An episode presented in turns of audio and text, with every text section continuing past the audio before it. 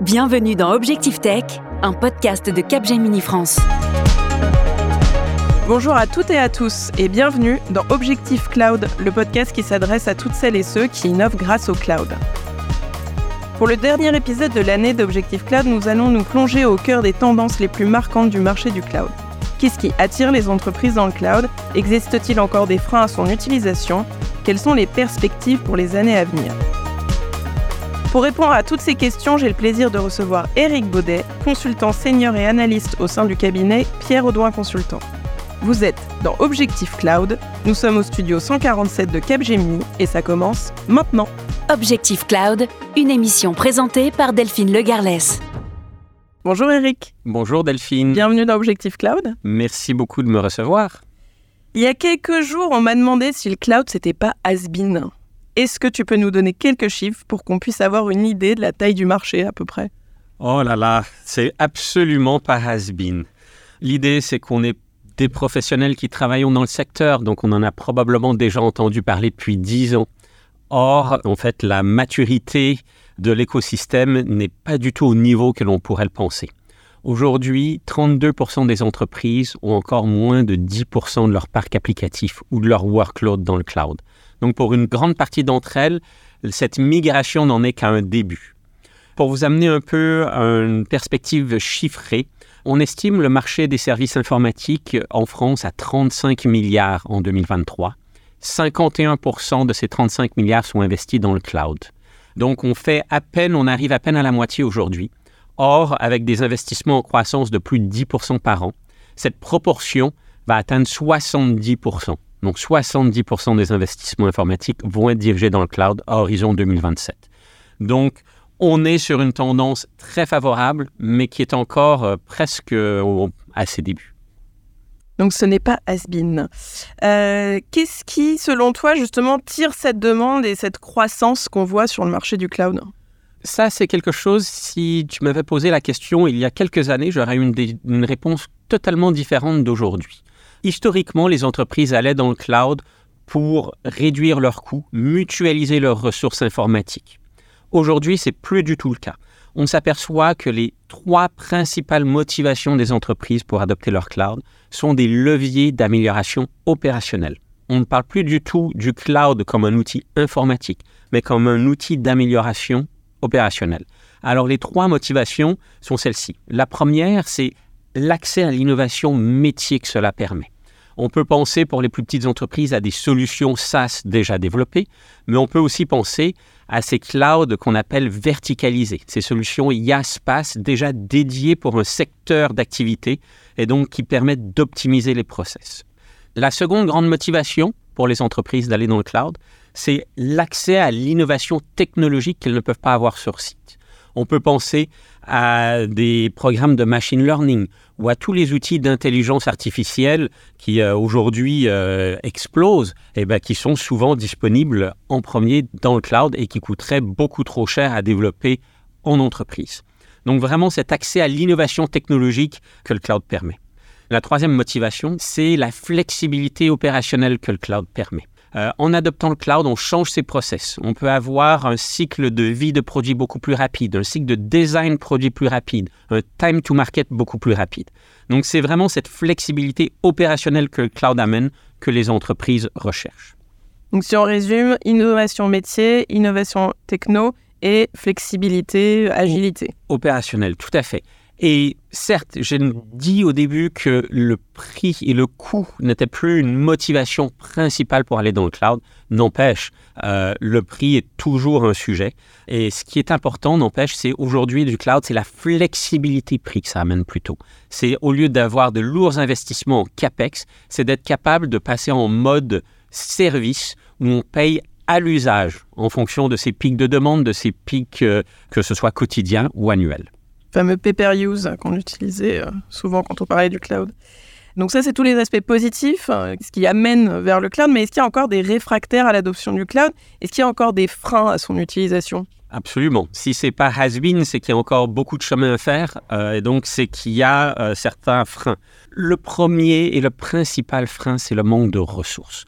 Aujourd'hui, quand une entreprise migre ses applications dans le cloud, elle doit changer la façon de faire les choses et elle a besoin de nouveaux profils. Elle a besoin de data architectes, elle a besoin d'architectes réseau, elle a même sur les infrastructures besoin de nouveaux métiers, DevOps plus agiles. Or, ce manque de ressources est un important frein pour euh, les entreprises dans leur adoption. Mais en même temps, on peut le voir comme une énorme opportunité pour les entreprises comme Capgemini. On s'aperçoit que lors d'un projet de migration cloud, euh, les entreprises le perçoivent souvent comme une opportunité pour euh, sous-traiter et avoir une offre d'infogérance et faire appel avec des ESN comme Capgemini qui ont justement ces ressources et cette expérience que les entreprises n'ont pas sur ces nouveaux métiers. Le second frein, cette fois, c'est vraiment propre aux entreprises, c'est pour avoir toute l'innovation dont je parlais du cloud, il faut être capable d'amener l'innovation métier. Or, souvent en entreprise, on a des silos organisationnels, une organisation IT et une organisation métier tout l'enjeu pour les entreprises lorsqu'elles migrent vers le cloud, c'est d'essayer de briser ces silos pour que le métier travaille main dans la main avec l'IT pour pouvoir amener cette innovation. Enfin, euh, le dernier frein, je pense que ça, c'est sur toutes les lèvres, c'est la sécurité. Le cloud, quand on pense de cloud, et notamment de cloud public, on se dit, mais qu'en est-il de la sécurité de mes données? Et même si on va au-delà de la simple sécurité, on peut penser à des problèmes réglementaires de souveraineté des données pour les organismes publics qui ont des contraintes réglementaires plus fortes. Donc euh, vraiment trois freins, manque de compétences RH, les silos organisationnels des entreprises et les problématiques de sécurité ou de souveraineté des données.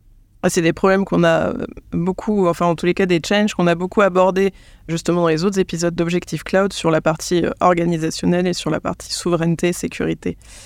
Donc tu l'as dit, l'innovation est un accélérateur. En revanche, la sécurité, souveraineté, c'est encore un frein.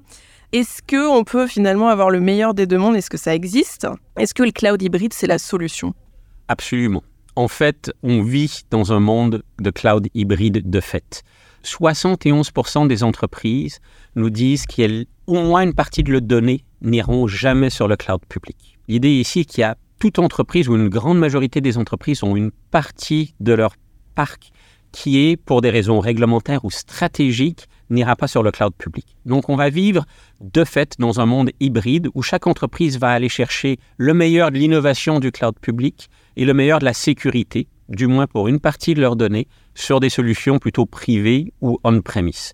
Et donc on vit de fait dans un monde de cloud hybride qui est selon nous véritablement là pour rester. Très bien, donc c'est trouver le juste équilibre entre inno et sécurité. Ça va falloir faire la balance. Exactement. On a donc maintenant une bonne vision de l'état du marché du cloud actuel. Est-ce que tu peux nous partager des perspectives du marché à 2 à 5 ans? Qu'est-ce que c'est les, futures perspectives? Oui, euh, dans les 3 ou 5 prochaines années, il y a trois grands enjeux. Le premier, c'est la spécialisation des clouds. Euh, je le mentionnais un peu plus tôt, c'est l'innovation métier qui peut arriver, mais donc c'est aujourd'hui, on parle de plus en plus de cloud verticalisés donc des clouds pour l'industrie qui amènent des process industriels de design de production, euh, des clouds verticalisés pour l'industrie financière, là où c'est davantage axé plutôt sur l'utilisation de la donnée, que ce soit pour euh, optimiser les scores de crédit, pour réduire les risques d'une banque. Et enfin, c'est aussi des clouds qui amènent ces compétences métiers pour le service public ou pour euh, le retail. donc, vraiment des clouds plus spécialisés. Le seconde grande évolution, ça va être l'émergence d'un écosystème et du cloud souverain. On l'a vu, le problème de sécurité est une vraie problématique. Le secteur public aujourd'hui est vraiment en retard par rapport aux, autres secteurs en termes d'adoption de cloud. Mais ce qu'on voit qui est en train de se mettre en place aujourd'hui, c'est des normes françaises. Et là, la France a véritablement euh, joué un rôle de fer de lance au niveau de l'Europe avec son label Secnum Cloud. L'idée, c'est d'essayer de pouvoir trouver ce juste équilibre entre innovation du cloud tout en mettant le niveau de sécurité de souveraineté nécessaire pour pouvoir le protéger. Donc cet écosystème de cloud souverain devrait véritablement se développer et euh, la France, en fer de lance, devrait en bénéficier, et donc Capgemini. Enfin, le troisième grande tendance du cloud qui est en train d'émerger, euh, c'est le cloud pour green ou cloud pour RSE. On s'aperçoit qu'un certains secteurs, tous les secteurs sont ici pas concernés. On peut penser que la défense, l'énergie et le transport, leur dépenses, leur empreinte carbone n'est pas dépendante de leur parc informatique.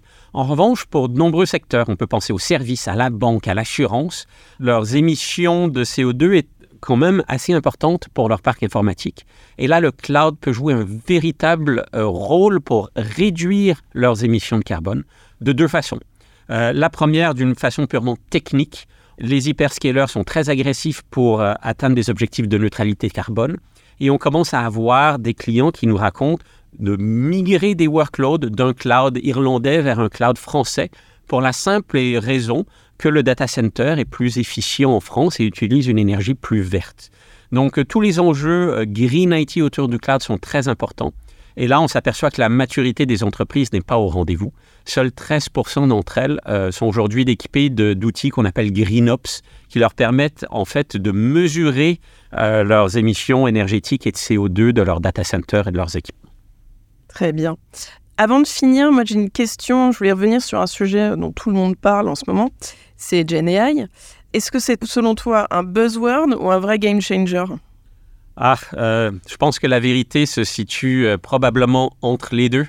Alors, game changer, oui, parce que ça va affecter tous les pans de l'entreprise, que ce soit pour les employés, pour améliorer la relation client, pour améliorer les process, pour améliorer les risques mais aussi buzzword parce qu'en termes de taille de marché, on n'en est qu'à l'émergence.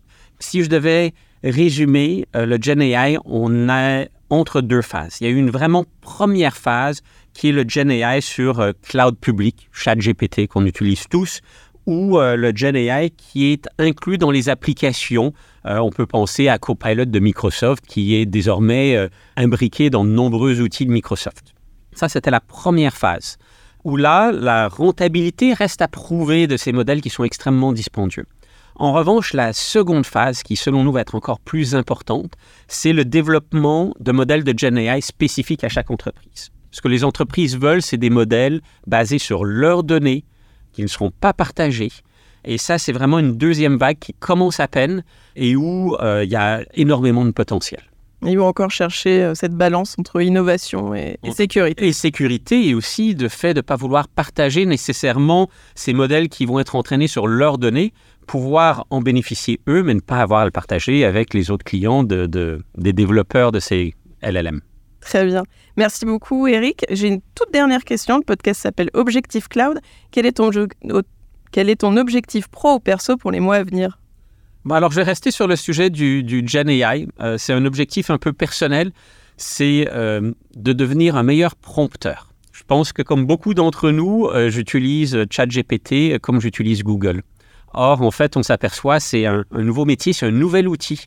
Et il faut, pour bien l'utiliser, il faut apprendre à l'utiliser. Donc, apprendre ce nouveau langage, le prompt, et là, je vais, je vais être euh, tout à fait honnête, j'ai beaucoup de progrès à faire. Donc si j'avais, euh, voilà, ma volonté pour les 18 prochains mois, c'est de devenir meilleur à ça pour pouvoir intégrer ces nouveaux outils qui sont fantastiques, dont je parle tous les jours et, qui, en fait, je m'aperçois, je ne maîtrise pas encore euh, nécessairement à 100%. On va tous apprendre à, à bien les utiliser, je pense. Merci beaucoup, Eric, d'avoir participé à ce podcast. Grand plaisir, Delphine. Merci à toutes et à tous de nous avoir écoutés. Si vous avez apprécié l'émission, abonnez-vous à Objectif Tech et pensez à laisser des étoiles sur vos plateformes de streaming préférées. On se retrouve en 2024 pour un nouvel épisode.